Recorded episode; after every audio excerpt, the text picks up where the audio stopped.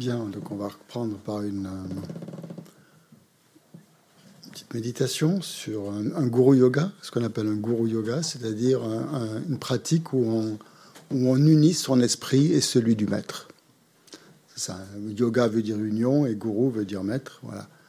Euh, tiens, à propos, je, vous ai pas, je crois que j'ai oublié de vous donner la, racine euh, du mot gourou, enfin la signification du mot gourou en, sanskrit. C'est associé, c'est une connotation de lourd. c'est quelque chose qui est pesant, quelque chose qui est pas, pesant au sens négatif, mais quelque chose qui, est pesant parce que ça a une grande, grande, grande importance. Et c'est ça que ça veut dire. Et c'est euh, je crois que c'est associé aussi aux qualités. Gu, c'est l'abréviation de guna, guna, qui veut dire qualité. Et, euh, voilà. Et en tibétain, le mot, ils ont traduit donc guru par lama. Hein. L'équivalent de guru en, tibétain, c'est lama, qui a aussi cette notion de. Là, c'est plutôt de la supériorité, c'est quelqu'un qui est supérieur à nous. Et ma, ma, c'est une particule féminine, comme vous pouvez le deviner, un peu comme maman. Et euh, donc, c'est à la fois donc, quelqu'un qui est supérieur, mais qui a aussi cette, euh, cette, bienveillance, comme une mère peut avoir pour ses enfants. Donc, dans, les racines de, ces mots, on trouve des éléments importants donc, qui, sont, qui peuvent nourrir notre dévotion au maître. C'est vrai que par rapport à nous, le, maître, euh, c'est pas tout à fait les mêmes connotations. Quoi.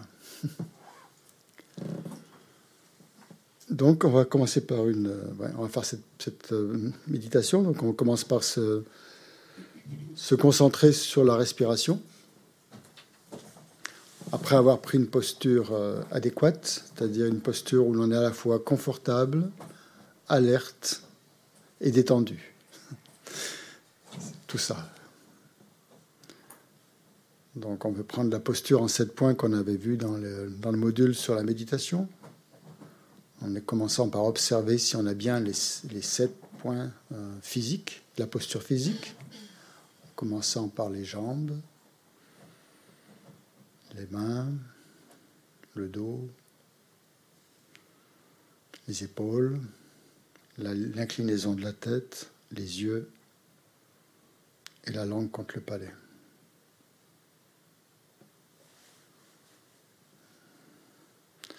Et dans cette posture, donc, on, observe simplement la respiration. On commence comme ça. C'est une, une, pratique qu'on doit faire avant chaque méditation, justement, pour, euh, comme préliminaire, un peu pour vider son esprit de tout, euh, toute préoccupation, toute activité mentale qui ne serait pas nécessaire.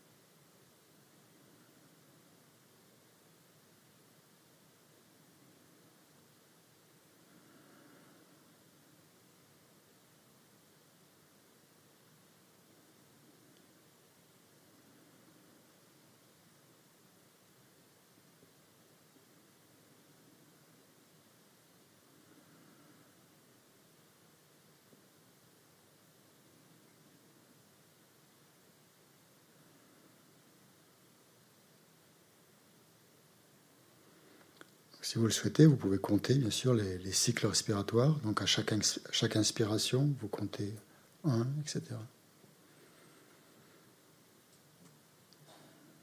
On peut aller jusqu'à 10 comme ça. Si vous arrivez à 10, on va recommencer à zéro.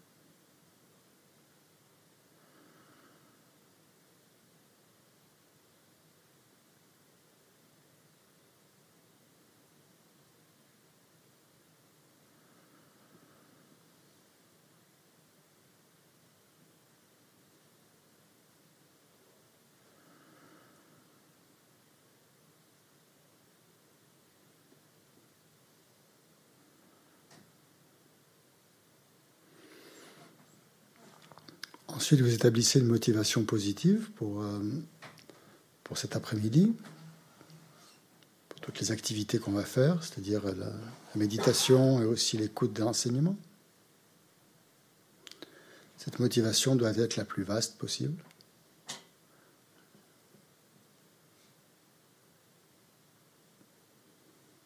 Donc bien sûr, on recherche tous, tous un bonheur individuel, c'est tout à fait normal. Mais cette quête de bonheur, on essaie de l'étendre aussi et d'y englober tous les êtres, quels qu'ils soient, puisque c'est une aspiration qui est commune à nous tous. Donc dans cette aspiration, il n'y a pas à privilégier l'un ou l'autre, puisque nous sommes exactement pareils. Donc on essaie de ressentir cette, euh, cette soif de bonheur que l'on a.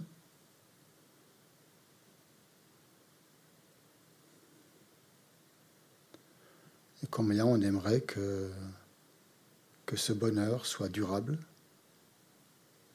que ce ne soit pas un simple plaisir éphémère qui, est passager et qui ne n'apporte finalement pas grand-chose, mais que ce soit quelque chose de durable, de stable, qu'on soit complètement comblé, qu'il n'y ait plus la moindre insatisfaction.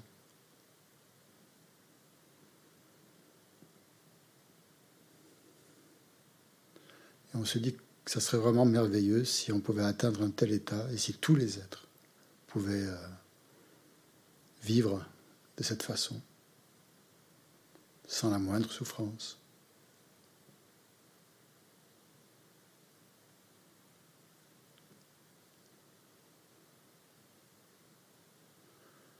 Donc pour atteindre cet état de libération individuelle,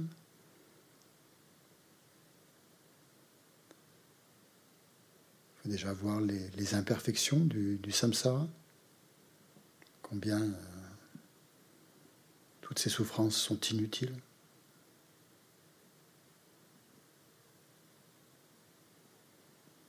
Et aspirer à quelque chose de, quelque chose de beaucoup plus vaste, quelque chose de libre.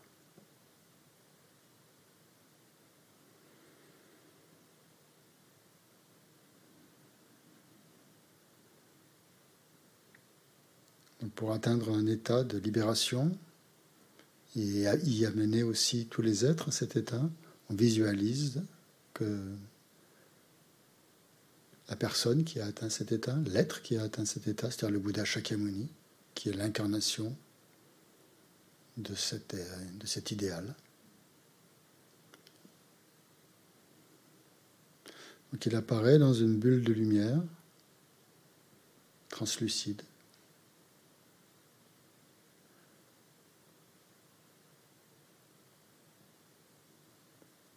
Avec tous ses attributs.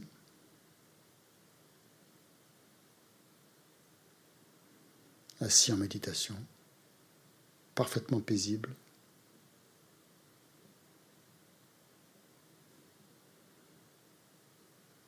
Sa posture stable donc est à l'image de son esprit qui est complètement pacifié. Il n'y a plus la moindre perturbation mentale.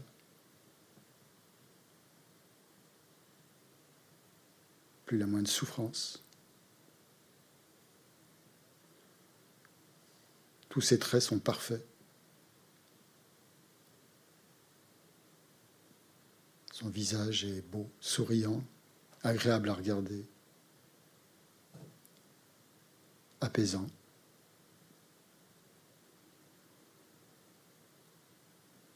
Ses yeux sont mi-clos ce qui veut dire qu'il est absorbé en méditation sur la nature des phénomènes, de la réalité, mais en même temps il perçoit tous les êtres, y compris nous-mêmes, qui sommes devant lui. Donc on sent qu'on est présent. En sa présence, on est complètement imprégné par son amour, par sa compassion, par sa sagesse, qui rayonne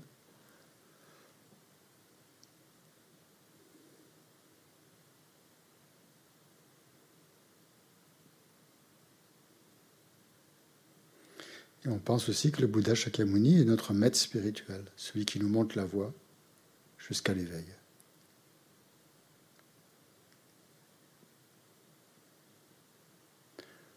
Donc si on a déjà un maître spirituel, on peut voir ce maître spirituel sous les traits du Bouddha Shakyamuni, ou le Bouddha Shakyamuni sous les traits du maître spirituel.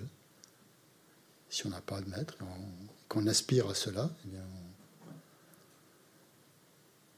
on le considère comme son maître.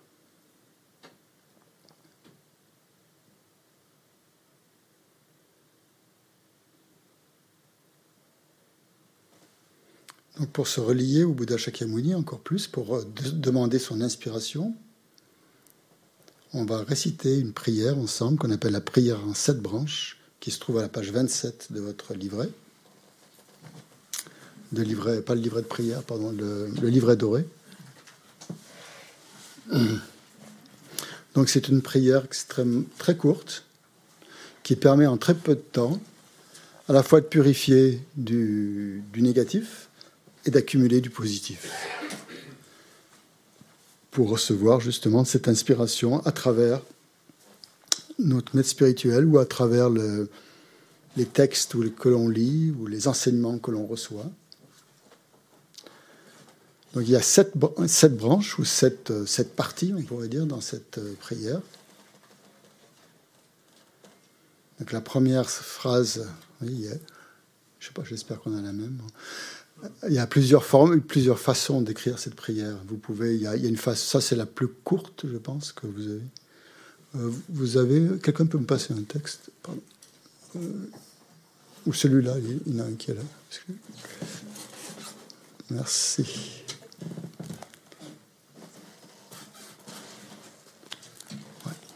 je la partage sur Internet, comme ça vous l'avez aussi. Voilà. Donc la première phrase, c'est les prosternations. Prosternation, en fait, ça veut dire simplement, ça veut dire hommage. Hein. On rend hommage au, maître spirituel par le corps, la parole et l'esprit. Donc on peut visualiser, si on veut, qu'on se prosterne, qu'on s'incline, euh, et qu'on, non seulement avec le corps que l'on a dans cette vie, mais aussi avec les corps que l'on a eu dans toutes les vies antérieures. On visualise que tous nos corps, en fait, se, se prosternent. La deuxième, c'est la, des offrandes. Donc là, on présente des offrandes variées, réelles, vous imaginez. On peut présenter des offrandes réelles et des offrandes imaginaires, euh, autant que l'on peut, que notre esprit est capable d'en percevoir. C'est-à-dire qu'on peut visualiser que l'espace tout entier est empli d'offrandes. Donc on, peut, on visualise euh, des offrandes qui, pas forcément qui nous appartiennent, qui appartiennent à tout le monde ou qui n'appartiennent à personne, comme des, lieux naturels, des, des, montagnes, ce, qui nous plaît. Ce que l'on aurait envie d'offrir au Bouddha s'il était devant nous et qu'on demande son enseignement pour se libérer. C'est-à-dire, suivant la valeur qu'on accorde à son enseignement, eh on donne des choses aussi qui ont, qui ont autant de valeur. Troisième branche, c'est la confession. Comme on l'a fait hier soir pour Vajrasattva, on révèle, en fait, euh, on reconnaît qu'on n'a pas toujours été brillant, qu'on a fait certaines actions négatives, qu'on a pu transgresser nos voeux depuis des temps sans commencement, que nous tournons dans le samsara.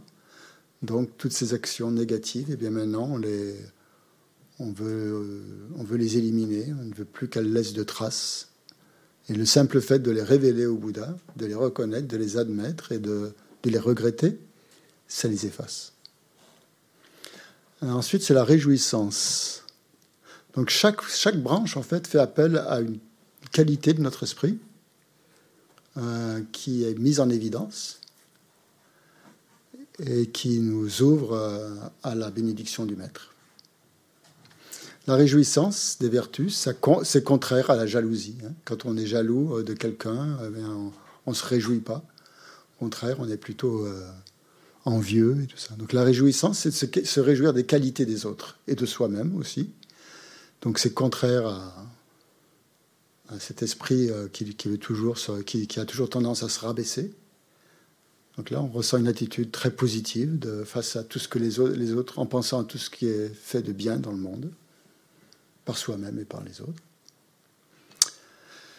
Ensuite, on demande au Bouddha de rester jusqu'à la fin du samsara pour pouvoir bénéficier de son enseignement. Ça, c'est la branche suivante, hein, de rester, qui, reste présent, mais S'il reste juste présent et qu'il n'enseigne pas, ça ne sert pas à grand-chose. Donc dans la branche suivante, on lui demande d'enseigner le dharma, d'enseigner pour le bien des êtres, hein, de tous les êtres. Donc c'est une vision mayaniste. Hein. Et la dernière, c'est la dédicace. Tout ce qu'on vient de faire, en fait, les vertus, les qualités qu'on a pu ainsi engranger par cette prière, en disant cette prière, on les dédie, on les affecte à l'éveil pour, euh, pour le bien de tous les êtres. Donc si on est vraiment concentré dans ce qu'on dit, dans ce qu'on fait, c'est une pratique très très puissante. Si on la récite juste comme ça, sans y penser, bon, ça ne sert pas à grand-chose. Juste euh, mettre des empreintes. Mais si on est vraiment concentré, c'est pour ça qu'il ne faut pas la faire très rapidement. Hein. Il faut la faire avec euh, concentration, avec attention, et en, visualisant, et en vraiment mettant son, son esprit dans ce qu'on dit. Donc on va la réciter ensemble, et on fera une petite pause après chaque, à la fin de chaque, chaque branche, pour essayer d'imprégner son courant de conscience de ces qualités qui sont évoquées ici.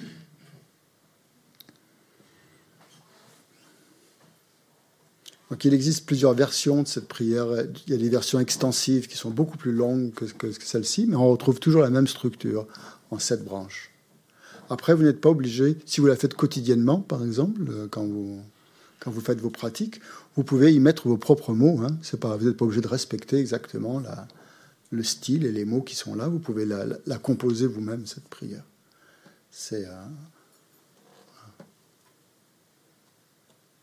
faut juste respecter cette, euh, cette progression. on y va? Donc on, reprend sa visualisation du Bouddha Shakyamuni qui est devant nous, qui envoie des, donc des rayons de lumière. Tous les êtres sont aussi autour de nous et on pense qu'ils entonnent en même temps cette prière en cette branche, avec le même désir d'être libéré de la souffrance, d'être complètement euh, délivré. Avec respect, je me prosterne par le corps, la parole et l'esprit.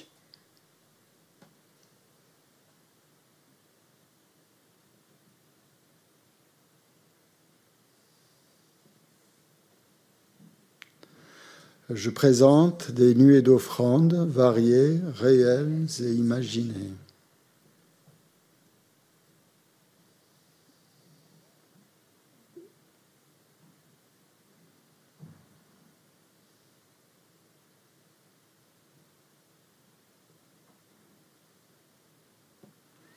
Je confesse toutes mes actions négatives et transgressions accumulées depuis des temps sans commencement.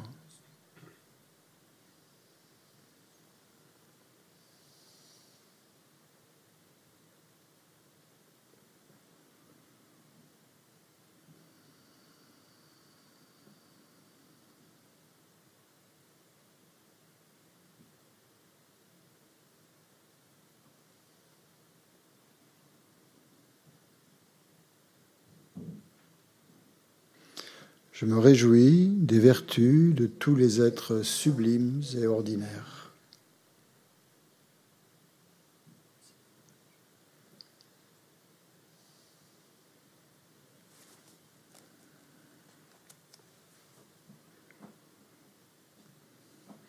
on peut prendre quelques instants pour se réjouir vraiment de, ce que, de tout ce que les êtres font de bien dans le monde, par solidarité pour les autres ce soit des secouristes qui interviennent dans des, des zones de cataclysme, ou euh, que ce soit des êtres euh, plus avancés spirituellement, comme des bodhisattvas qui agissent par des moyens euh, de toutes sortes.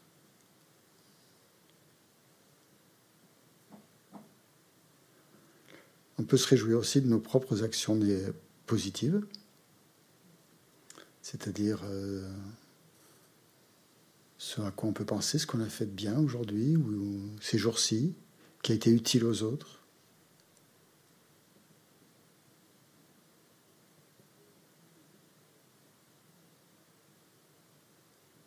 Quelle que soit l'aide que l'on puisse apporter à, quelqu'un, donc la, moindre chose en fait positive devient une source de réjouissance.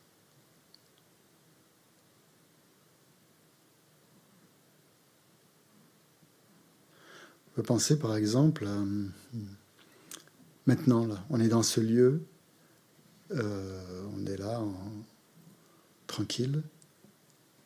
En fait, ce lieu existe que par la, bonté, la bienveillance de certaines personnes, notamment des maîtres qui ont apporté le dharma ici, qui ont demandé que ce lieu soit, implanté. Il y a des personnes qui, euh, qui l'ont acheté, qui ont donné de l'argent pour que ça ait lieu, pour qu'on soit là aujourd'hui, pour qu'on puisse profiter de toutes ces conditions favorables. Ça ne s'est pas fait tout seul. Une quantité, euh, il a fallu beaucoup d'investissements, aussi bien financiers, aussi bien euh, humains, pour que ce lieu puisse exister. Il a fallu que des maîtres viennent, qui donnent de l'énergie, qui donnent des enseignements depuis une cinquantaine d'années. Et tout ça, donc, c'est grâce à l'amour, à la compassion, à la, bonté de toutes sortes de personnes envers lesquelles nous nous sentons extrêmement redevables.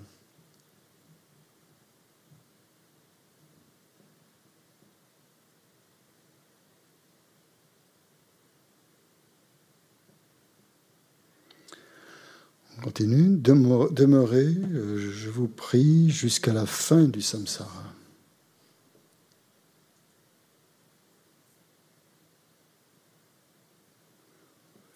et tourner la roue du Dharma pour les êtres. Mes propres mérites et ceux de tous les autres, je les dédie à l'éveil suprême. Et donc en général, à la fin d'une récitation de la prière en cette branche, on offre le mandala. Donc vous l'avez aussi page 27. Cette terre, ointe de parfums, jonchée de fleurs, ornée du mont Mérou, des quatre continents, du soleil et de la lune, je la visualise comme un champ de Bouddha et je l'offre. Puissent tous les êtres jouir de cette terre pure. Sans le moindre regret, j'offre les objets qui suscitent mon attachement, mon aversion et mon ignorance, amis, ennemis et inconnus mon corps, ma richesse et tous les objets de jouissance. Veuillez les accepter avec plaisir et me bénir afin que je sois libéré des trois poisons.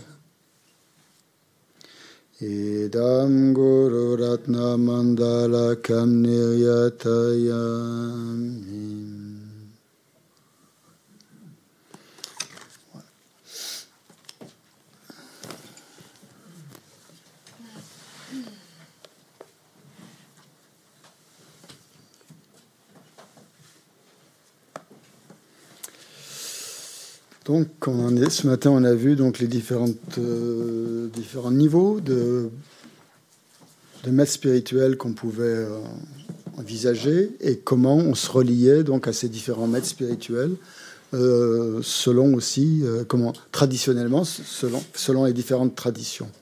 on est arrivé à, la, vision la plus peut-être engagé, disons, de, du maître spirituel, c'était donc par rapport au, maître tantrique que l'on doit considérer comme un Bouddha. Donc je voudrais bien insister sur le fait que c'est pas ce qu'on demande aux, débutants sur la voie de considérer le maître spirituel comme un Bouddha. Hein, c'est quelque chose qui est euh, vraiment euh, particulier à, la pratique des tantras et donc euh, qui doit en aucun cas être, voilà, c'est pas quelque chose qu'il faut se forcer à faire. Hein, mais quelque chose qui doit, c'est quelque chose qui arrive avec la pratique au fil du temps. Euh, plus on voit de qualité finalement dans son maître spirituel, plus il, peut apparaître que, euh, que, le, que, le, maître soit, soit Bouddha. Mais c'est pas quelque chose qu'il faut se, s'imposer hein, en quelque sorte. Euh, donc, comme je vous le disais ce matin, ça fait référence surtout à la logique des enseignements du Tantra, où tout doit, tout doit être perçu avec une vision pure. Donc évidemment, dans cette vision, cette vision pure englobe aussi euh, le maître, puisqu'il fait, et, non seulement le maître, mais aussi tous les êtres. Et euh, la base d'imputation, la base de désignation de cela n'est pas une base de désignation ordinaire comme juste notre corps et notre esprit sur lequel je désigne, je mets mon propre nom, mais la base qui sert de, dénomination, c'est euh, faire référence aussi à la pratique des tantriques, où c'est les énergies les plus subtiles qui existent dans le corps, et surtout la nature de Bouddha, qui est euh, en fait dans les tantras, on l'appelle plutôt la, ce qu'on appelle la, la, claire lumière, hein, l'esprit de, de, claire lumière, qui est inhérent donc à tous les êtres aussi, hein, qui fait partie, mais qui n'est qui n'est accessible que par des pratiques assez assez spéciales. Et donc, dans, les tantras, c'est cette nature de claire lumière qui est le fondement, en fait, qui est la base d'imputation de la désignation du terme Bouddha. Donc, euh, et la, logique de cela, c'est que le, tantra met l'accent sur le résultat, c'est-à-dire ce que l'on doit être, et pas sur ce que l'on est actuellement. Hein. c'est-à-dire lorsque le plein potentiel de notre esprit s'est complètement révélé, effectivement, à ce moment-là, il est Bouddha. Et donc, le, tantra met directement le projecteur sur, cette, euh, sur cet éveil. Donc, évidemment, à ce moment-là, le, maître est perçu comme un Bouddha. Donc, ça, c'est la logique. Hein. Mais si on n'est pas dans une, dans, une, dans une logique ou dans une perspective tantrique, euh, c'est pas possible de considérer le maître comme ça. Hein. Ça vient que c'est le fruit de, de nombreuses euh, pratiques de méditation et euh, c'est simplement, c'est ce qui fait un peu la spécificité des tantras. Donc tant qu'on n'en est pas là, c'est simplement considérer déjà le maître, si on peut déjà considérer le maître comme un émissaire du Bouddha ou comme une, manifestation du Bouddha, c'est déjà énorme. C'est déjà quelque chose de, formidable et quelque chose qui, nourrit en fait la dévotion au maître. Euh, Donc c'est euh, c'est important de le. Il y avait une question par rapport à ça, peut-être ce matin, qui quelqu'un voulait poser, non Qui, oui, euh, Odile, oui. Vous passez le, micro. ouais. Donc. Euh,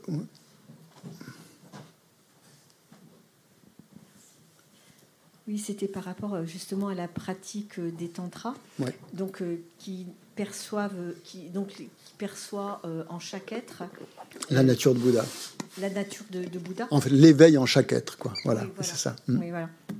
Alors, est-ce que pour pouvoir percevoir cela, est-ce que cela implique déjà la réalisation de la vacuité? Ça aide beaucoup, on va dire. Ça, ça peut-être pas la réalisation, mais déjà une bonne compréhension de la vacuité. La réalisation, c'est quelque chose de difficile à obtenir, la réalisation directe de la vacuité, mais déjà avoir bien compris ce que c'est que, euh, ce que la vacuité. Et euh, voilà, c'est que. Mm, exactement, oui, c'est vrai. Donc tout ça, ça fera partie. On n'en est qu'au quatrième module. Hein. Donc patience, tout ça va prendre corps. Et c'est en train de prendre corps, justement. Tous ces éléments hein, vont former un tout. Et vous verrez donc au fil euh, des, des, modules justement comment tout ça, ça s'imbrique, comment toutes ces notions. Hein. donc ce que j'essaye de faire, c'est vous amener un petit peu à toutes ces notions. Et elles vont s'approfondir avec le temps. Mais bien sûr que euh, tout doit être perçu sous l'angle de la vacuité, tous les phénomènes, y compris nous-mêmes, et y compris le maître, évidemment, hein, bien sûr. Donc, euh, bon, déjà, si vous intuitez ça, c'est déjà très bien. Ouais, Lynn?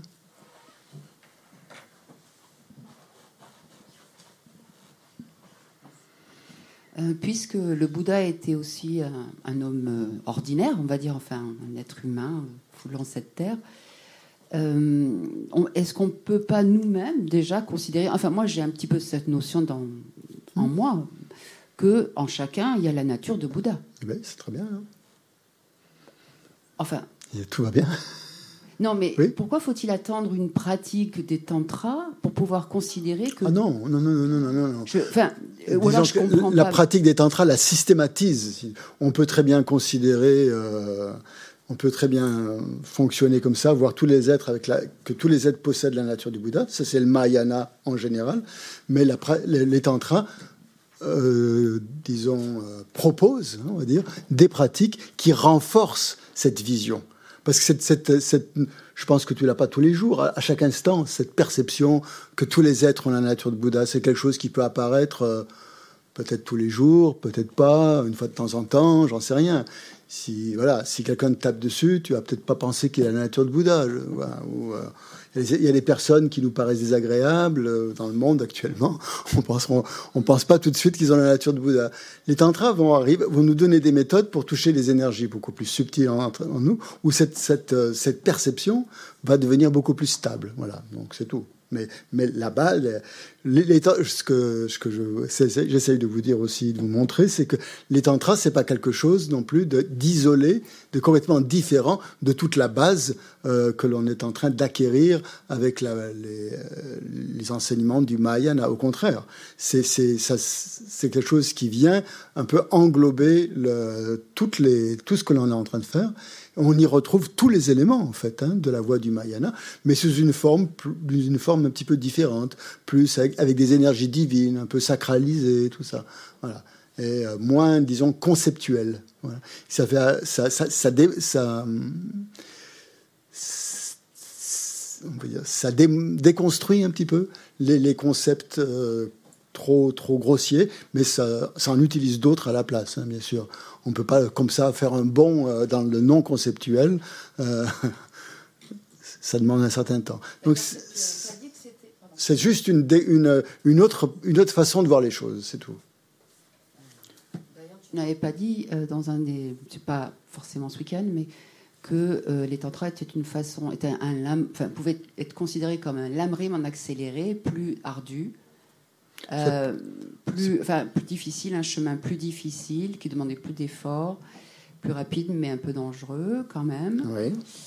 Euh, mais qui, enfin, dans, dans, lequel il y avait la voie. C'est ça, là, c'est une voie, oui. Mm, mm. Cette voie des tantras, c'est à ça que nous amène le lamrim. Hein. C'est pas un lamrim.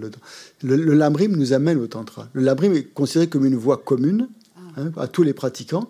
Après, on n'est pas obligé de pratiquer les tantras. C'est pas une obligation c'est que pour, pratiquer les tantras, il faut absolument une base dans le lamrim, hein, dans les fondements de la voix.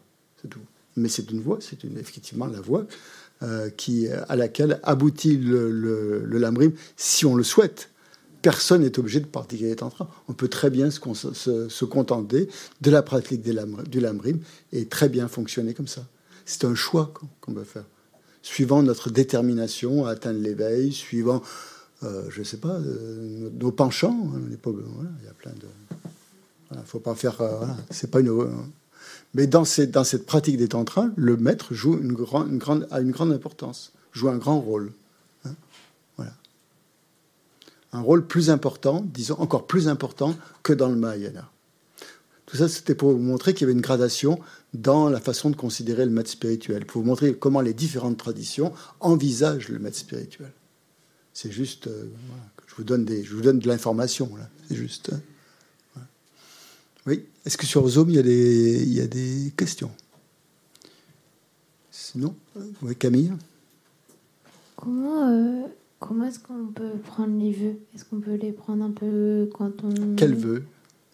Les vœux de quoi? Euh, quand on, Pour prendre refuge. Ah. Pour prendre refuge? Il faut prendre refuge avec un maître. Mais on peut le... Il y a des jours spéciaux où on prend refuge. Il y a à peu près quatre jours par an, euh, où on... des jours spéciaux du Bouddha, où c'est bien de prendre les... Re... considéré comme plutôt auspicieux, favorable, de prendre le refuge à ce moment-là. Mais euh, on peut les prendre quand on veut ou il faut plutôt demander conseil La première fois, tu les prends avec un maître spirituel qui te donne tous les éléments et après, tu, peux les, tu les prends tous les jours. Non, mais je veux dire, faire le choix de les prendre, euh, bon, même s'il faut attendre la, date euh, donnée, euh, on peut faire le choix de les prendre par nous-mêmes ou il faut demander conseil avant Tu ne peux pas les prendre? par toi-même la première fois. Tu es obligé de les prendre avec un maître spirituel. Est-ce que tu dois demander conseil Non, mais est-ce que. Voilà. Ah oui, oui, oui, bien sûr. Tu peux demander à quelqu'un, à un maître spirituel, si tu peux si tu es prête ou pas, ou si, mais c'est à toi de voir aussi. Oui, si tu n'es pas sûr, bien sûr, tu peux demander à, à quelqu'un, à un maître spirituel, si tu, il te donnera, un, oui, te conseillera, oui. Oui, bien sûr, c'est très bien de faire comme ça, oui. Mhm. C'est possible.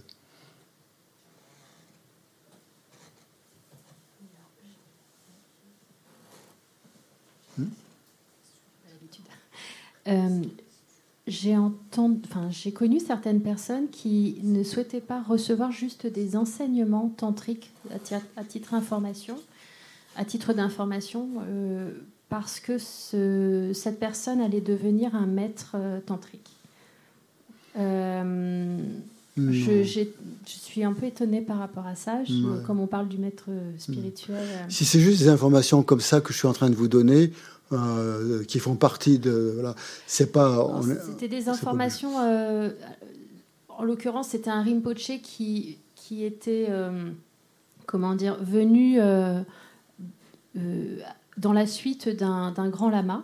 Et ce grand lama donnait, allait donner une initiation. Hmm. Et ce Rinpoche était juste dans sa suite et avait euh, donner un, enseignement. Un, Quel sort d'enseignement Un enseignement euh, sur le tantra. Un commentaire, le commentaire d'une pratique du tout, Pas du tout, pas du tout. Ah, bah et, et, je sais que certaines personnes n'étaient pas venues parce que euh, parce que ne voulaient hmm. pas que ce maître après soit considéré comme un maître tantrique. J'étais étonnée, mais hmm. non, c'est non, non, non, non. Si, si un maître donne une initiation, et donne un commentaire sur, expliquant la pratique qui correspond à cette initiation, à ce moment-là, cette, personne devient votre, votre maître tantrique. Si c'est juste des informations générales comme ça, voilà, s'il n'est pas en train de donner un, vraiment un vrai commentaire approfondi de, de la pratique, c'est pas. C'est juste. Il, avait peut-être parlé des deux stades, mais bon, c'est des choses. Ben, moi aussi, j'en parle des deux stades. Quand on fait introduction au tantra, on va parler des deux stades c'est pas je demande pas qu'on considère comme un maître tantrique. C'est juste voilà. J'étais étonnée, c'était des personnes d'un certain niveau et. Bon. Et, euh, elle voulait peut-être être prudente ou je, ne sais, pas. Non non mais. Euh, normalement, le maître doit le dire avant. Hein. il doit dire, il doit, il doit dire quel genre d'instructions il va donner, si elles sont d'ordre général ou si elles sont d'un ordre euh, avec un engagement. C'est tout. Normalement, c'est comme ça que ça se passe. Hein. J'ai une, petite autre question aussi. Euh, les enseignants, quels qu'ils soient, on les, on les visualise dans notre champ de mérite, hein, c'est ça C'est ce que disent les textes en général. Tous les enseignants, tous ceux qui ont été, euh, voilà, qui, ont, qui, ont, qui vous ont donné des hein. enseignements à tous les niveaux, à quelque niveau que ce soit, même celui qui vous a appris l'alphabet, vous pouvez le mettre dans, dans, le champ de mérite là, qui, est, qui, est, qui est représenté ici. Euh, je ne sais pas s'il y a beaucoup de gens qui font ça personnellement, mais je sais que les Tibétains insistent là-dessus. Il y en a un certain nombre, hein, c'est un peu difficile. Mais... Ah oui, parce qu'il y en a beaucoup. Euh, vous pouvez, euh, voilà, c'est pour rendre hommage en fait à tous les, à tous les enseignants qui ont apporté. Surtout, bon, bon c'est vrai qu'au Tibet, tout est relié à la, voie spirituelle, hein, puisque même celui qui vous a appris l'alphabet, c'est grâce à lui que vous allez pouvoir lire les textes. Donc voilà, il a de l'importance. Hein. Euh, donc euh, voilà, c'est. Chez nous, euh, après, on n'est pas obligé hein, d'appliquer ça à la lettre, mais on peut mettre dans ce champ de mérite justement tous les maîtres qui ont, en tout cas, qui nous ont amenés sur la voie, hmm. tous les instructeurs. Ça ne veut pas dire que ce sont nos maîtres hein, non plus. Hein. Ça veut simplement dire qu'on leur, voilà, on leur donne une place. ils ont une place dans notre esprit, quoi, en tout cas. On pense à eux c'est comme une forme de gratitude, un petit peu, je pense. C'est bon?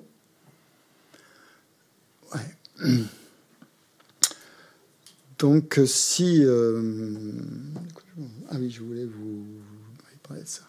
Il y a, dans, les enseignements, on, il, est, il, est, mentionné, donc dans les, dans les, dans les, textes, que notre maître spirituel euh, a plus de bienveillance que le Bouddha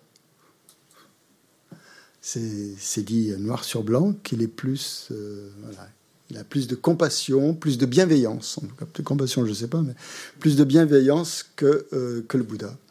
Qu'est-ce que ça veut dire? Pourquoi ça? Est-ce que vous pouvez euh, voir pourquoi c'est dit comme ça dans les textes?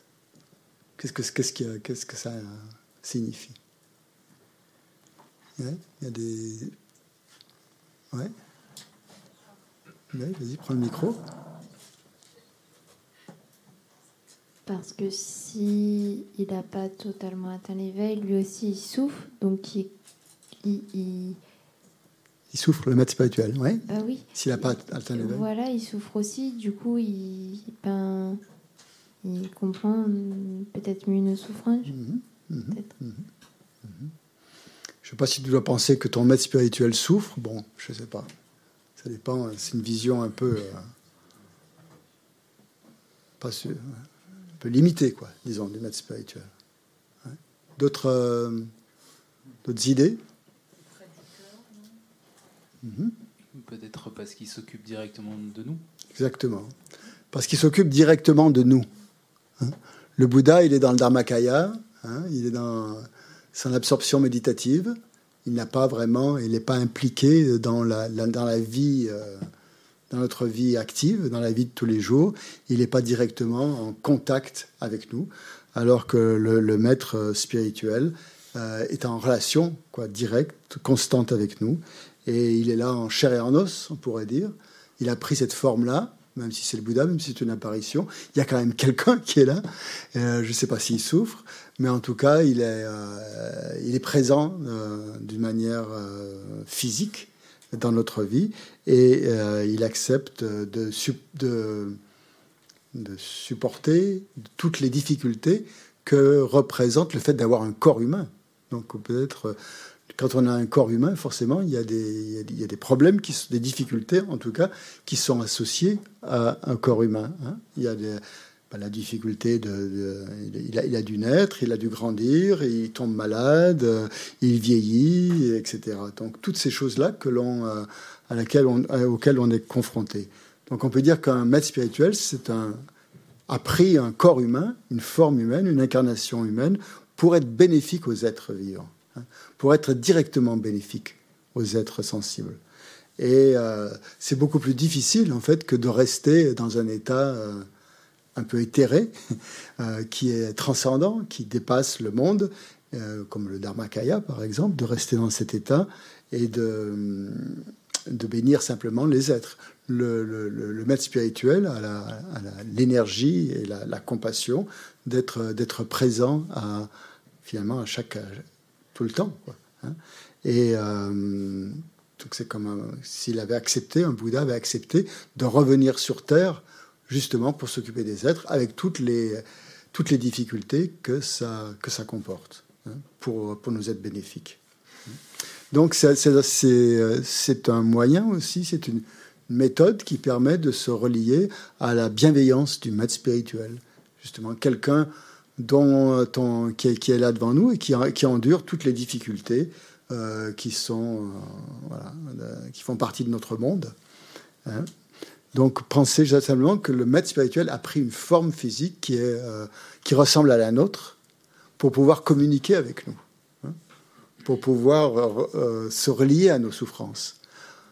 Après, ça peut, ça peut être aussi un, élément intéressant dans la dévotion au maître pour voir comment lui, il se il relationne par rapport à sa souffrance, par rapport à la souffrance en général. Est-ce qu'il comment est-ce qu'il l'apprend Comment est-ce qu'il l'endure hein, S'il rencontre des difficultés, parce que forcément, s'il se réincarne dans le monde, il va être confronté à certaines, aux difficultés du monde. Hein. il n'est pas en dehors de tout ça. Et ces difficultés du monde, comment est-ce qu'il réagit par rapport à ça? Comment est-ce qu'il se positionne? Comment est-ce qu'il les, euh, il les subit? Est-ce qu'il les subit de manière difficile? Ça, c'est un enseignement extrêmement euh, intéressant de voir justement comment un maître spirituel est, euh, oui, se positionne dans le monde et comment il réagit face à tout ce qui, tout ce qui peut apparaître. Euh, voilà, il y a, y, a beaucoup y a beaucoup à dire. Tous les maîtres spirituels ont dit. L'Amazopa a eu, a, eu a fait un AVC, par exemple, à un moment donné. Hein, il a eu un AVC. Et euh, on peut regarder comment, comment ça s'est passé, comment, comment il a réagi par rapport à ça, euh, comment, comment il est actuellement. Il y a, une, une, paralysie légère, mais il y en a une qui, qui rend les choses difficiles au niveau de la communication, déjà verbale un petit peu, puis surtout physique pour se déplacer, c'est compliqué. Et euh, comment est-ce qu'il endure cette souffrance? Euh, c'est pour nous tout ça, c'est pour nous montrer. Hein. on peut voir ça que c'est comme une sorte d'enseignement aussi pour nous montrer comment nous aussi euh, nous pouvons gérer la souffrance avec grâce à l'enseignement du Dharma. Comment nous pouvons appliquer l'enseignement du Dharma dans tout ce qui nous arrive au quotidien. Donc ça, c'est pour ça que ces maîtres sont en fait des exemples vivants. Et on dit qu'ils sont ont plus de bienveillance que les Bouddhas parce que justement, ils acceptent d'être confrontés à, ces difficultés. de les, et c'est le, c'est le, le, comment dire, le travail ou la tâche en fait d'un bodhisattva justement de revenir un peu sur terre parmi nous pour pour nous aider à, avancer sur la voie en, en se en se montrant au même niveau, en donnant l'apparence qu'ils sont au même niveau que nous, parce qu'ils ont pris une forme humaine. Hein. Ça ne veut pas dire que leur esprit il est comme le nôtre. C'est pas parce qu'ils ont une forme humaine, une forme voilà, qui, qui, semble ordinaire, que leur esprit est ordinaire. Vous voyez ce que je veux dire hein Ça, on ne le voit pas, mais, mais on peut l'intuiter. On peut voir que justement, en, face à, différentes euh, circonstances de la vie, comment, comment ils se comportent. Et donc ça, ça va nous donner des petites pistes un petit peu pour, pour nous permettre de, bah, d'accroître notre, notre dévotion, notre respect pour le maître et, euh, ses qualités. Hum, oui, il y a une question? Oui, vas-y. C'est pas une question. C'est un partage. Voilà, d'accord. C'est plus une réflexion, c'est le, le maître spirituel réduit la distance entre nous et le Bouddha, mhm. parce que sans le maître spirituel, la distance serait trop longue.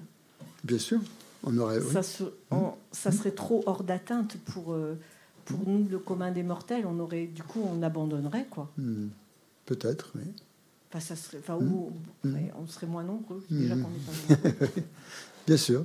Donc, c'est ce qui est important à regarder, effectivement. Euh, ce rôle important du maître spirituel pour permettre de nous rapprocher de la bouddhéité, en nous donnant, en étant un exemple vivant de, de ce que de ce que c'est que la voix. Hein. question, une autre question. Oui. Est-ce que le maître spirituel sait qu'il est un maître spirituel? Est-ce qu'il est reconnu?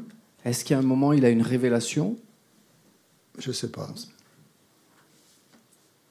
Je ne sais pas si à un moment donné il a une révélation ou pas. Ça, ça faudrait, poser la question à, un maître qualifié pour qu'il vous réponde. Je ne peux pas répondre à, sa place, je ne sais pas. Euh, mais euh, est-ce qu'il sait qu'il est un maître spirituel? Oui. est-ce qu'il y a un moment ouais. Oui, sans mettre sur ce jeu, il dit pas jeu, il n'y a pas le même jeu peut-être qu'il que nous on met dans un jeu avec beaucoup de, je sais pas, d'orgueil ou on sait rien de quoi. Euh, il y a simplement au niveau conventionnel, il fonctionne en tout cas, disons, comme il sait qu'il fonctionne comme un maître spirituel parce que euh, forcément, il y, a, il y, a, des retours, il y a des gens qui investissent sur lui de la confiance, du respect, plein de choses, comme, euh, comme lui en a eu aussi pour ses maîtres spirituels. Hein. Donc il, y a une relation aussi. Euh, qui sera, il a fait, lui aussi s'est relié et continue peut-être aussi à se relier à un maître spirituel. Hein par exemple, euh, tous nos maîtres se relient, même la Vasopa, qui est à un niveau extrêmement élevé, continue à se, à se relier au, Dalai Lama. Il a une dévotion absolument incroyable pour le Dalai Lama. Absolument incroyable. Tout ce qu'il fait, c'est. il l'offre pratiquement au Dalai Lama. Hmm? Merci. Hmm. Mais il se dit pas je suis un maître spirituel en mettant sur ce jeu euh, voilà, des, euh, une existence véritable, quoi, une existence intrinsèque. Merci. Merci, une bonne question, merci. Ouais, Gwen?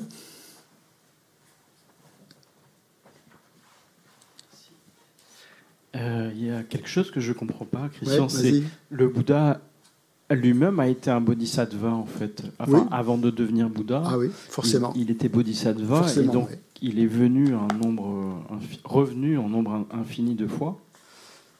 Euh, pour, euh, et justement pour euh, sauver, sauver les êtres. Mhm.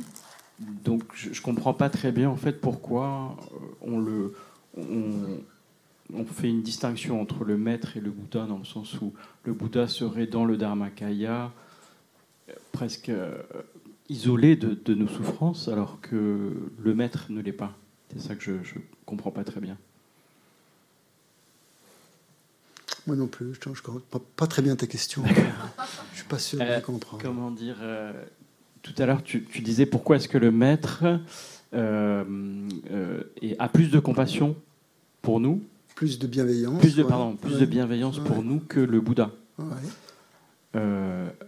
mais tu disais le, maître est. parce qu'il prend une. Oui, parce qu'il oui. il prend une incarnation humaine. Voilà. Et donc, le Bouddha aussi a pris de multiples dans ses vies antérieures. Dans ses vies antérieures, oui, tout à fait. Tout à fait, oui. Et alors? Donc, euh, donc je vois pas la, je vois pas pourquoi on fait une hiérarchie en fait entre le maître et le Bouddha. C'est ça, ma question. Mais il n'y en a pas. D'accord. Ben, il a, il a, le maître a plus de, c'est ce qu'on dit depuis le début, il a plus de bienveillance que le Bouddha. Mhm. Donc quelque part, il y, a, y a, une gradation, c'est ça que je veux dire en fait. C'est simplement au niveau de l'incarnation, quoi. C'est tout. Que un, Bouddha ne, se, reste normalement dans le Dharmakaya, mhm. alors qu'un Bodhisattva vient, euh, vient aider les êtres. Mais si tu, tu, peux voir ça à des niveaux différents, mhm. que le, simplement le, le Bodhisattva est, est, une, est une manifestation du Bouddha. À ce mhm. moment-là, effectivement, c'est le Bouddha qui apparaît devant toi. Il n'y a pas de. Mais, mais considérer euh, dans une perspective ordinaire, tu as un maître spirituel devant toi, euh, tu ne penses, pas tu penses pas forcément que c'est le Bouddha. Tu penses que c'est un maître spirituel qui est, qui est là devant toi. Donc quelqu'un comme, comme toi, quelque part. Et euh, quelqu'un qui a, qui a... Oui, le Bouddha ne t'apparaît pas. Tu vois pas le Bouddha Shakyamuni. Tu vois le... je, comprends pas. Oui, oui, non, je... Enfin, moi, je, je comprends maintenant ce que tu veux dire, en fait ce que tu as voulu dire, je comprends mieux. Il y a, une proximité plus immédiate entre, entre ton maître spirituel, quelque part, dans ce processus-là. De... Mhm. Mhm. Et par rapport aux vies antérieures du Bouddha, je ne vois pas ce que tu veux dire. Bah, qu'il a... Il n'était pas encore Bouddha dans ses vies antérieures, ou il était encore Bouddha, d'après toi? Bah, Il était, il était pas, enfin, d'après moi, enfin, d'après moi, d'après ce que je comprends, il n'était pas encore Bouddha. Il n'était pas, encore Bouddha.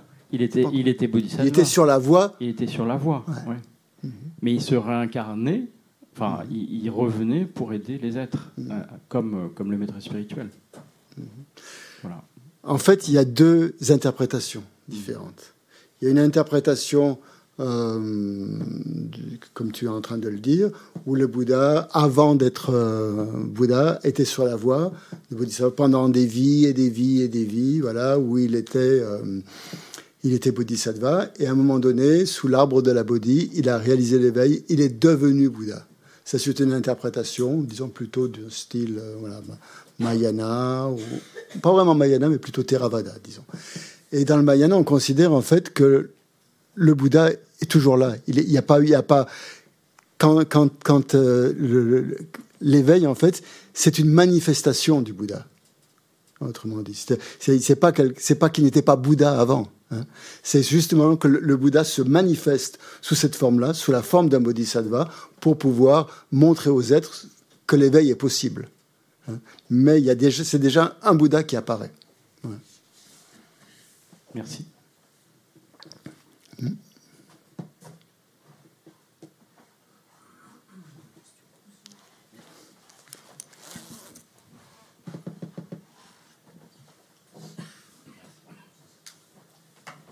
Euh, il me semble pour la part que les enseignements, euh, particulièrement Gelupa, que nous suivons, et ceux de Nagarjuna sont très clairs dans la question. Nous serons sur une voie, de toute façon, nous sommes dans le conceptuel. À partir du moment où l'on perçoit que ce soit un Bouddha, un Bodhisattva ou autre, c'est une perception de notre propre part. Alors que si on est en lien directement avec un maître, un lama, on n'est plus dans, dans une perception qui vient de nous, mais on fait confiance en son guide. Et en ça, il a objectivement plus de compassion qu'un Bouddha, parce que de toute façon, le Bouddha, on ne le perçoit pas. On a une autre propre vue du Bouddha. Alors que le lama, lui, il nous perçoit directement. Si on perçoit le lama comme étant un Bouddha, on pourrait peut-être reformuler la question. Enfin, voilà mon avis. Merci beaucoup. Oui, d'accord. Très bien. Je veux maintenant vous juste évoquer les bienfaits qu'il y a dans ce. Oui, il y a une question encore? Oui, euh, oui, il y a une question encore. En fait, il y a une personne qui demande euh, euh, par rapport à une situation. Euh, elle a pris le refuge chez le Vue Lake avec une ancienne avec enseignante. Like with a teacher. Ouais. Avec une ancienne. donc, avant, avant le cérémonie de refuge, elle lui demandait est-ce que ça va changer son relation de type maître-disciple? Et le, ancien, le, bon. Euh, et donc la réponse était non, comme euh, ça allait juste euh, comme une témoin de police de refuge et de la transmission de vue. Et maintenant, cette personne se demande est-ce que ça c'est le cas par rapport à ce que tu viens de dire? Je ne sais pas si j'étais claire. J'ai compris. Okay, look, I go in English, yes? Yeah, sure. So there is a person that is asking from Zoom. So she uh, took a refuge and uh, the like vows uh, with the teacher. And before doing that, she asked the, uh, she asked them if this is gonna make them um, student uh, like master disciple uh, relationship. Relationship, mm. and the teacher said no, it wouldn't. He's just like. Um, um, mm way preceptor. to yeah, yeah right. To, but this uh, sounds uh, contradictory to what you are saying now. Non, non, c'est pas contradictoire, non, non. C'est pas du tout contradictoire. Je vois pas en quoi Non, pas. Con actually, she didn't uh, use contradictoire. La, different. La, she said different. La relation de maître à disciple n'a pas été établie, donc euh, voilà. Bon. Au niveau du refuge, il n'y a, a, pas vraiment. Euh, une relation. Elle dit qu'il n'y a pas une relation établie entre, la entre elle et la personne? Entre, entre le maître et elle? Enfin, je comprends Oui, en fait, la question, c'est qu'avant avant qu'elle ait pris refuge. Avant qu'elle prenne refuge, Ils ont discuté. Ils ont discuté. D'accord. Et, et, le, le enseignante, l'enseignante, on dit comme ça, oui, il le dit quand. L'enseignant qui lui a donné le refuge. Oui, qui lui a donné le refuge. Il lui dit que ça va pas changer son relation en type de euh, maître-disciple. Ça va, ils ont déjà une relation de maître à disciple et ça ne va pas la changer. Non, ils n'avaient pas. Ils n'avaient pas de relation. Ils n'avaient pas de relation de maître-disciple. Donc maintenant, ça ne va pas devenir, ils vont pas avoir une relation de maître à disciple. Oui, ça c'était la question. Et la personne qui a euh, reçu le vœu et le refuge, elle le considère pas comme un maître hein, déjà. Oui, d'accord. Ben, si elle ne le considère pas comme un maître, c'est pas son, voilà, il n'y a pas de relation qui est établie. Elle a simplement pris refuge avec cette personne, et puis c'est tout. Voilà. Elle a les vœux de refuge, mais c'est pas forcément, euh, elle ne le considère pas comme son maître spirituel, donc euh, il n'y a pas vraiment de relation de maître à disciple.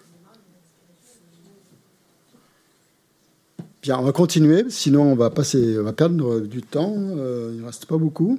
Je voudrais terminer quand même par la, vous donner, vous donner la, comment dire, la façon traditionnelle dont la dévotion au maître est, présentée dans lamrim, hein, parce là on a été quand même assez, euh, assez général et un peu plus personnel.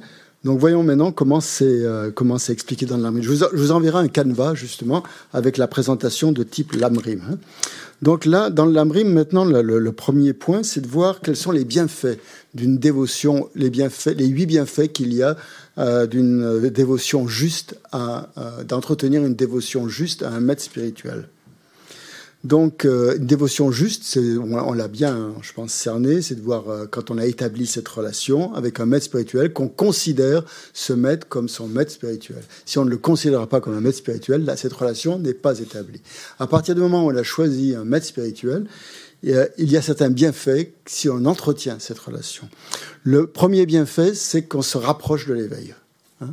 Dès que l'on entretient une relation juste à un maître spirituel, on se rapproche de la bouddhéité. On devient de plus en plus proche de l'éveil. Donc c'est le premier point. Hein. Ça nous, ça nous rapproche de l'éveil. Le deuxième point, c'est que l'on on dit, dans, dans, le, l'Amrim, il est dit que vous vous contentez en fait tous les Bouddhas. Hein, parce que le maître en fait, en fait, incarne tous les Bouddhas. Donc, euh, il est l'incarnation, hein, selon le Mahayana, de tous les Bouddhas. Donc, si vous entretenez cette relation euh, avec le maître spirituel, en fait, tous les Bouddhas sont satisfaits et c'est comme si tout, en fait, les Bouddhas avaient plus de, ça leur provoquait une grande joie parce qu'ils voient que vous allez être, euh, grâce à votre relation avec le maître spirituel, vous pouvez euh, avancer vers l'éveil. Les Bouddhas n'ont pas moyen de vous communiquer avec vous si, euh, si vous n'avez pas de maître spirituel. Même si le souhait des Bouddhas, c'est que vous avanciez vers l'éveil, si vous n'avez pas établi un contact avec le maître spirituel, vous n'êtes pas en mesure vraiment d'avancer. Donc euh, grâce à ça, ils voient que vous avancez vers l'éveil et ça les réjouit de voir que vous avancez vers l'éveil. Voilà, c'est parce que vous avez, cette relation avec le maître spirituel. Ça, c'est le deuxième aspect. troisième point, troisième avantage, c'est que vous ne manquerez jamais de maîtres spirituels dans toutes vos vies futures. Vous allez toujours rencontrer des maîtres spirituels. Vous ne serez jamais dépourvu, de, vous ne serez jamais en manque de maîtres. Hein, si vous avez cette relation correcte, puisque c'est la relation finalement de, cause à effet. Hein, euh, si la cause est, là, il y aura forcément un, effet positif. Hein. Si la cause est positive, l'effet sera aussi positif. C'est le troisième point.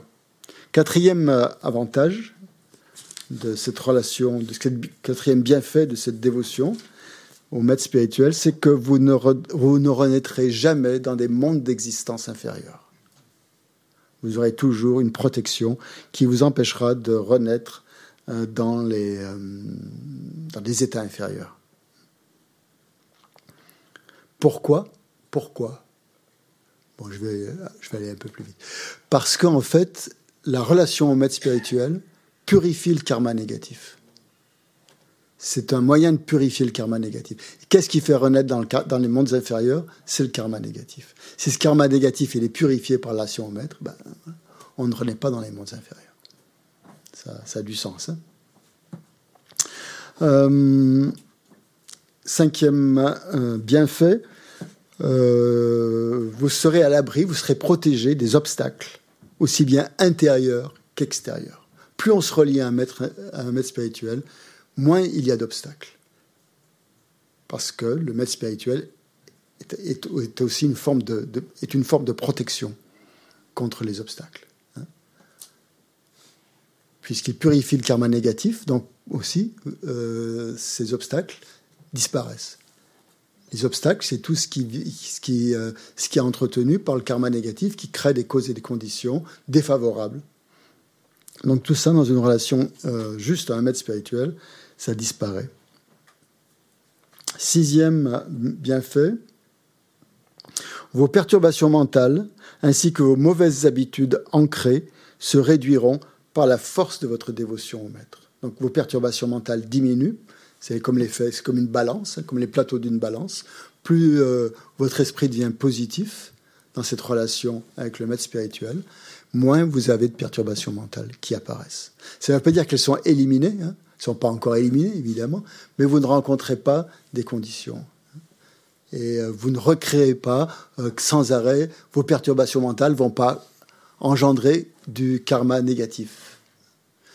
Parce que le karma négatif vient des perturbations mentales, on est bien d'accord. Donc si ces perturbations mentales ne sont plus, sont plus entretenues, même si elles n'ont pas complètement disparu, elles ne créent pas de karma négatif. Donc, septième bienfait, vous atteindrez tous vos objectifs à court terme et à long terme. Du fait, de développer euh, euh, ces tendances positives qui sont en vous. Même les, objectifs euh, positifs, même les objectifs à court terme, je veux dire, sont, sont atteints. huitième point, donc c'est plus ultime, ça vous parachèverez l'accumulation de mérite et de sagesse beaucoup plus rapidement euh, en suivant un maître spirituel. L'accumulation de mérite et de sagesse, c'est ça qui permet d'obtenir la bouddhéité. C'est ça qui permet de devenir Bouddha.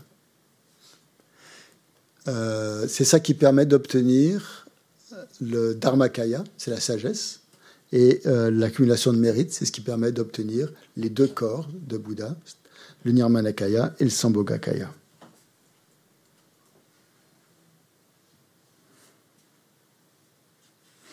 Nagarjuna, une citation de Nagarjuna qui, euh, qui, est la suite de ça, dit Si une personne sort du porche d'une maison située au bord d'une falaise, qu'elle le veuille ou non, cette personne va tomber. De toute façon, elle va tomber. Elle sort, elle sort de chez elle et automatiquement dans sa... Elle ne peut faire que tomber. De même, si l'on pratique la dévotion au maître, on obtiendra à coup sûr des réalisations spirituelles. Mais c'est euh, inévitable. Hein. De même manière que si on est, attiré dans le vide, on va chuter, on ne va pas se surélever. Si on, a une dévotion, si on a de la dévotion pour le maître spirituel, on aura forcément des réalisations. Rien ne pourra les, euh, les stopper. Mais parallèlement à ça, maintenant, donc le LAMRIM donne toujours les avantages et les inconvénients. Vous savez, le LAMRIM fonctionne comme ça. Pour nous inciter à développer cette dévotion, il montre les côtés euh, bénéfiques et les côtés euh, ben, moins bénéfiques, et même pas du tout bénéfiques.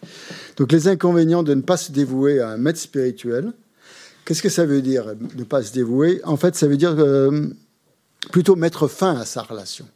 Si on n'a pas établi de relation à un maître spirituel, c'est bien fait, bien sûr, il tombe pas, quoi. il ne nous concerne pas. C'est à partir du moment où on a établi une, une, contact et une relation de maître à disciple que c'est qu'il peut y avoir des risques, hein, qu'il peut y avoir des, problèmes. Et le problème, c'est de mettre fin à cette relation. Qu'est-ce qui se passe si on met fin à cette relation? Ben, on a exactement les effets inverses de tout ce qu'on vient de dire. Au lieu de se rapprocher de l'éveil, eh bien, on va s'en éloigner, forcément. Hein. Mettre fin à cette relation veut dire ça aussi, attention, faire ça avec un esprit négatif. Hein.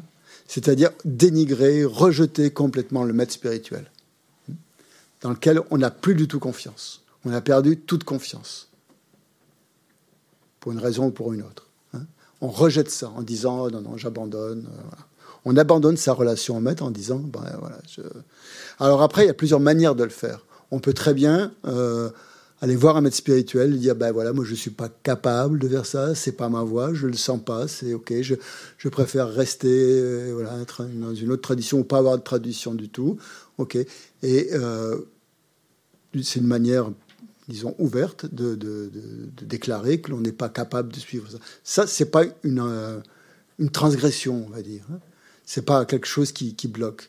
Mais c'est si on a une attitude carrément négative par rapport à ça, en rejetant avec beaucoup de, de, perturbations mentales, avec un esprit extrêmement négatif, en rejetant le maître spirituel. Donc si l'on rejette le maître spirituel et la relation que l'on a avec le maître spirituel, euh, donc on va, euh, on va, on va s'éloigner de l'éveil. Hein. Et on dit que c'est comme, euh, par exemple, le manque de respect le fait de dénigrer un maître spirituel revient à dénigrer tous les Bouddhas, puisque c'est l'incarnation de tous les Bouddhas. Au lieu d'aller vers les mondes, euh, vers des états d'existence supérieurs, hein, eh bien, on va plutôt aller, on aura tendance à aller dans des, dans des, euh, dans des états d'existence inférieurs.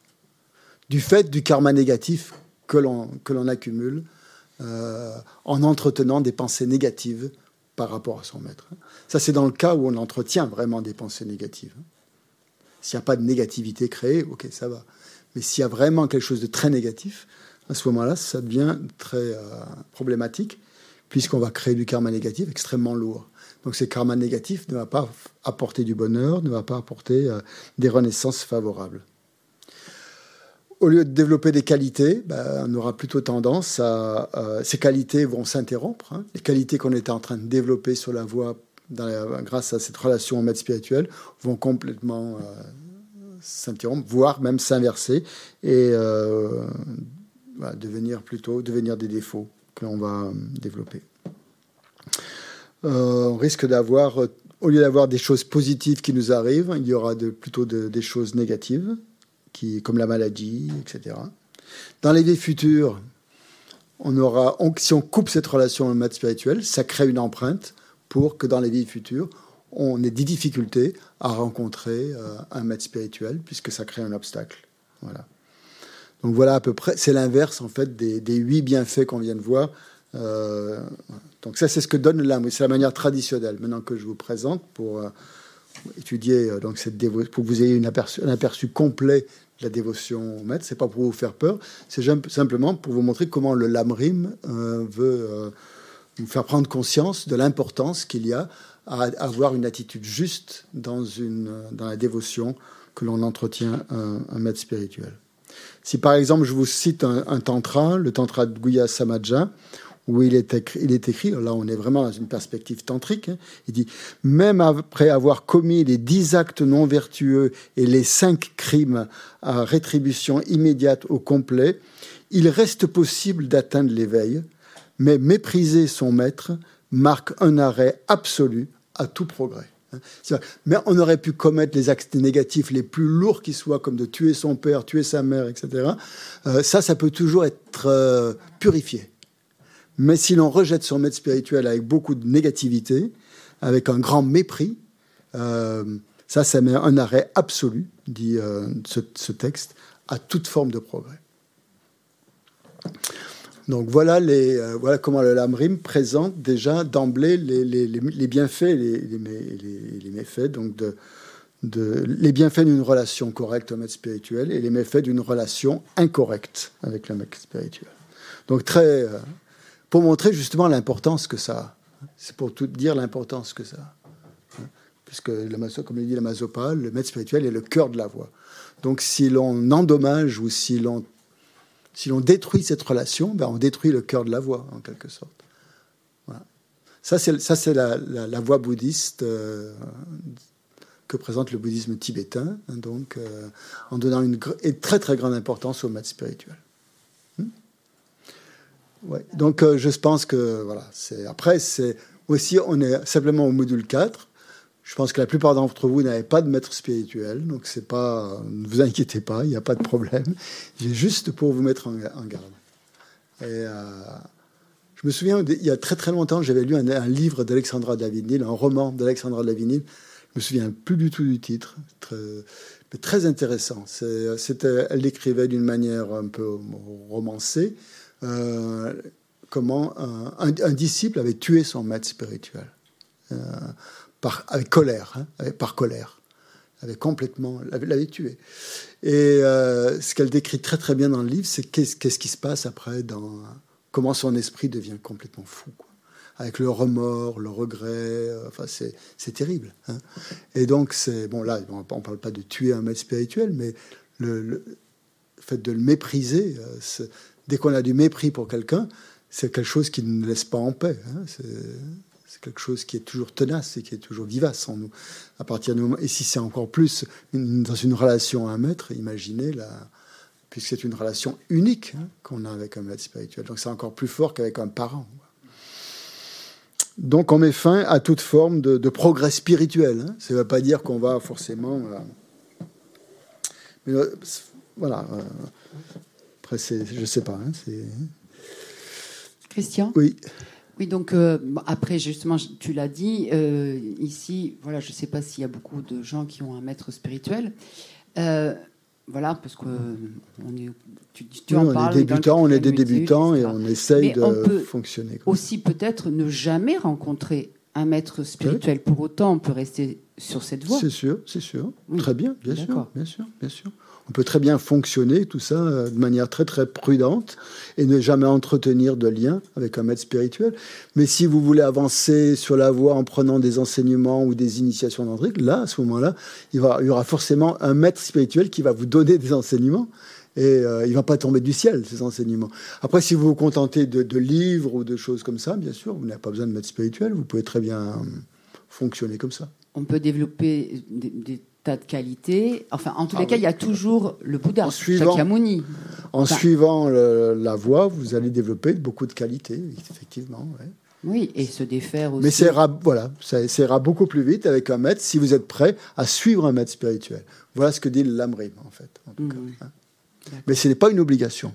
Hein. Surtout pour nous occidentaux, il ne faut pas se jeter tout de suite dans la, hein, euh, en se disant, euh, voilà, bah, euh, si je veux pratiquer la voie bouddhiste, il faut absolument que j'ai un maître spirituel. Non, non, non. Attendez, euh, n'êtes pas là. Hein. Vous n'avez pas. Euh, et aucun, aucun maître ne va vous forcer à, entretenir cette relation. Jamais. Hein. Ça ne fait pas partie justement de la dévotion au goût, au, maître spirituel, de, de, forcer un disciple à avoir une relation.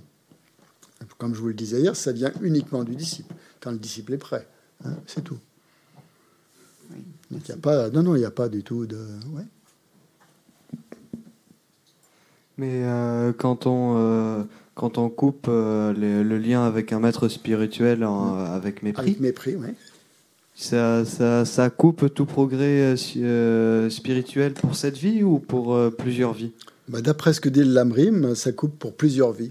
Ça, ça, coupe, ça met une tendance, ça crée une graine une, pour, pour, plusieurs vies. Ça peut être inversé, mais ce sera, ça, ah. ce sera plus dur en fait. Ouais. D'accord. Ça, sera difficile de retrouver des maîtres spirituels. D'accord. Ça ne veut pas dire que c'est impossible. Vous pouvez après euh, développer. Euh, voilà, vous pouvez après euh, confesser cette, cette erreur. Vous pouvez avoir fait une erreur avec un maître spirituel. Ça peut très bien arriver. Hein. Mais après, justement, si vous avez cette attitude de confession ou de, révéler cette, cette, cette, erreur que vous avez commise, vous, vous, ne cassez pas la relation avec le maître spirituel. Au contraire, puisque vous la regrettez. Il y a un regret qui est là et vous, vous appliquez un antidote. Donc là, il n'y a pas a de, il a pas de transgression. C'est si l'on renie complètement le maître spirituel en disant bon, c'est fini, voilà, euh, c'est irrémédiable et vous ne regrettez pas cette action, au contraire, vous vous en félicitez, je ne sais pas. Et là, à ce moment-là, là, il y a vraiment une, rupture. Là, il y, a, effectivement une rupture et ça, et ça met une empreinte extrêmement forte de mépris dans, votre, dans votre esprit où euh, bah, vous, vous envisagez même pas de réparer cette erreur. À partir du moment où vous avez fait une erreur et vous envisagez de la réparer, ben c'est réparé. C'est tout. Hein, ça veut dire que déjà dans votre esprit, il y a des tendances qui sont là, euh, peut-être dans des vies antérieures où vous avez une attitude un petit peu difficile avec un maître spirituel et vous avez eu tendance à, rompre vos engagements, etc. Mais après, euh, tout ça, c'est possible de, le réparer, bien sûr. Hein, et on est là pour ça. On a tous commis des erreurs avec les maîtres spirituels. Je vais vous dire une situation. Euh, si je la retrouve, de la Mazopa, que je trouve extrêmement, euh, extrêmement parlante euh, à ce, niveau-là. Je ne sais pas si je vais la retrouver, mais. oui, je pense que ça va être. Il parle de la dévotion au maître. Bon, la Mazopa, c'est un maître assez, on va dire, très traditionnel par certains aspects, il est moins sur des aspects, mais par rapport à la dévotion au maître, il est extrêmement intransigeant, on va dire. À tous ceux qui pratiquent le dharma depuis longtemps, donc, euh, c'est pas pour vous. Ça ne s'adresse pas à vous. Ça s'adresse à moi. Si nous nous étions abandonnés à notre maître spirituel depuis le jour où nous l'avons rencontré, nous aurions maintenant de nombreuses réalisations. Nous aurions pu réaliser la dévotion au maître. Nous aurions pu réaliser le renoncement. Nous aurions pu réaliser la bodhicitta. Nous aurions pu réaliser la vacuité. Nous aurions, pu recevoir les réalisations des tantras, nous aurions pu être totalement libérés du samsara. Nous aurions pu même atteindre l'éveil. Au minimum, nous aurions pu recevoir les réalisations du lamrim. Mais rien de tout ça n'est arrivé. Pourquoi? Parce que nous n'avons pas ouvert notre cœur à notre lama. Nous ne nous sommes pas abandonnés à notre ami spirituel vertueux. Et à cause de cette erreur, notre esprit est totalement dépourvu de la moindre réalisation. Notez bien que le, que le mot qu'utilise le Mazopa Rinpoche, c'est s'abandonner au maître spirituel. Donc c'est pas quelque chose de, c'est un abandon, c'est un lâcher prise en fait. Pas quelque chose de forcément difficile qui est à, à accomplir. Euh, je sais pas, ça paraît très difficile, mais en fait, c'est euh, simplement abandonner, renoncer à cet ego, à cette espèce d'esprit euh, qui pense qu'il a toujours raison et qu'il est, qu'il est le seul au monde ou je sais pas quoi, mais, mais euh, faire confiance totalement et s'abandonner à un maître spirituel. C'est ça que ça veut dire. Hein. C'est-à-dire renoncer à avoir cette attitude où l'on est, où l'on donne toujours l'importance première à à l'ego, à ce qu'on pense, mais plutôt euh, à s'abandonner avec le cœur, justement, à un lama. Euh, je continue, euh, qui la Mazopa continue. Si nous souhaitons avoir seulement une compréhension intellectuelle du Dharma, ce qui peut être le cas, nous n'avons pas besoin de maître spirituel. Pas besoin, c'est pas la peine. Par contre, si nous cherchons une transformation intérieure, une transformation profonde, et si nous avons en nous le désir profond d'aider les autres d'une manière complète, Là, nous avons besoin d'un maître. Lorsqu'Atisha est arrivé au Tibet, il a rencontré de nombreux pratiquants tibétains, mais aucun d'eux n'obtenait de réalisation. Pourquoi? lui a demandé son disciple Dromtumpa. Parce qu'il ne pratique pas la dévotion au maître, a répondu Atisha. Très souvent, nous pensons que pour obtenir des réalisations et nous transformer mentalement et spirituellement, nous devons étudier davantage. Nous devons faire de longues retraites. Nous devons pratiquer au lieu de dormir. Nous devons abandonner femmes et enfants pour nous consacrer totalement au Dharma. Que nous devons, nous devons devenir moines, nous devons nous faire nonnes. Mais jamais nous ne pensons vraiment à cultiver la dévotion au maître spirituel, même si c'est vraiment cela la source de toutes les réalisations. C'est une source de grande joie et de paix intérieure, si facile à pratiquer, si facile à pratiquer. Sans cette dévotion au maître, la pratique est, sèche et rien ne pousse. La dévotion au maître spirituel ne consiste pas à rendre un culte à un gourou, mais à le voir d'une manière juste et à suivre ses conseils. C'est tout. On ne cherche pas une réaction émotionnelle, mais un changement de perception et d'attitude mentale.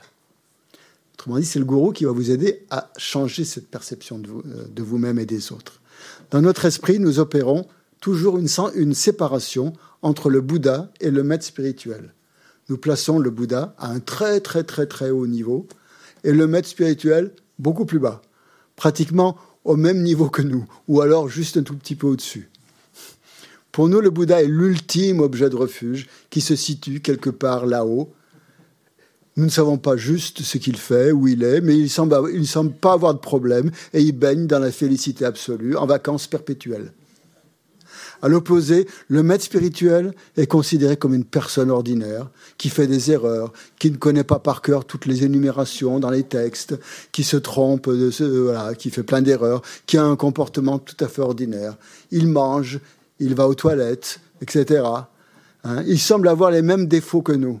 Il travaille beaucoup et il fait tout ce que le Bouddha devrait faire. Mais le maître spirituel, c'est pas vraiment un Bouddha parce qu'il fait des erreurs.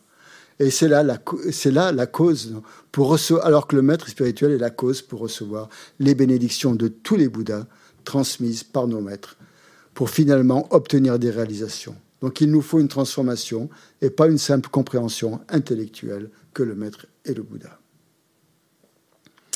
On voit ce que dit l'Amazopa Rinpoche par rapport à, la dévotion au maître. C'est très fort et vous retrouverez ça dans, les livres que je vous ai présentés euh, hier euh, le cœur de la voix, hein, dont, c'est, extrait. Euh, ça donne une perspective un peu différente. Ah, on va faire une petite pause peut-être hein, Après tout ça. Euh, on reprend à 16h10. 20 minutes de pause.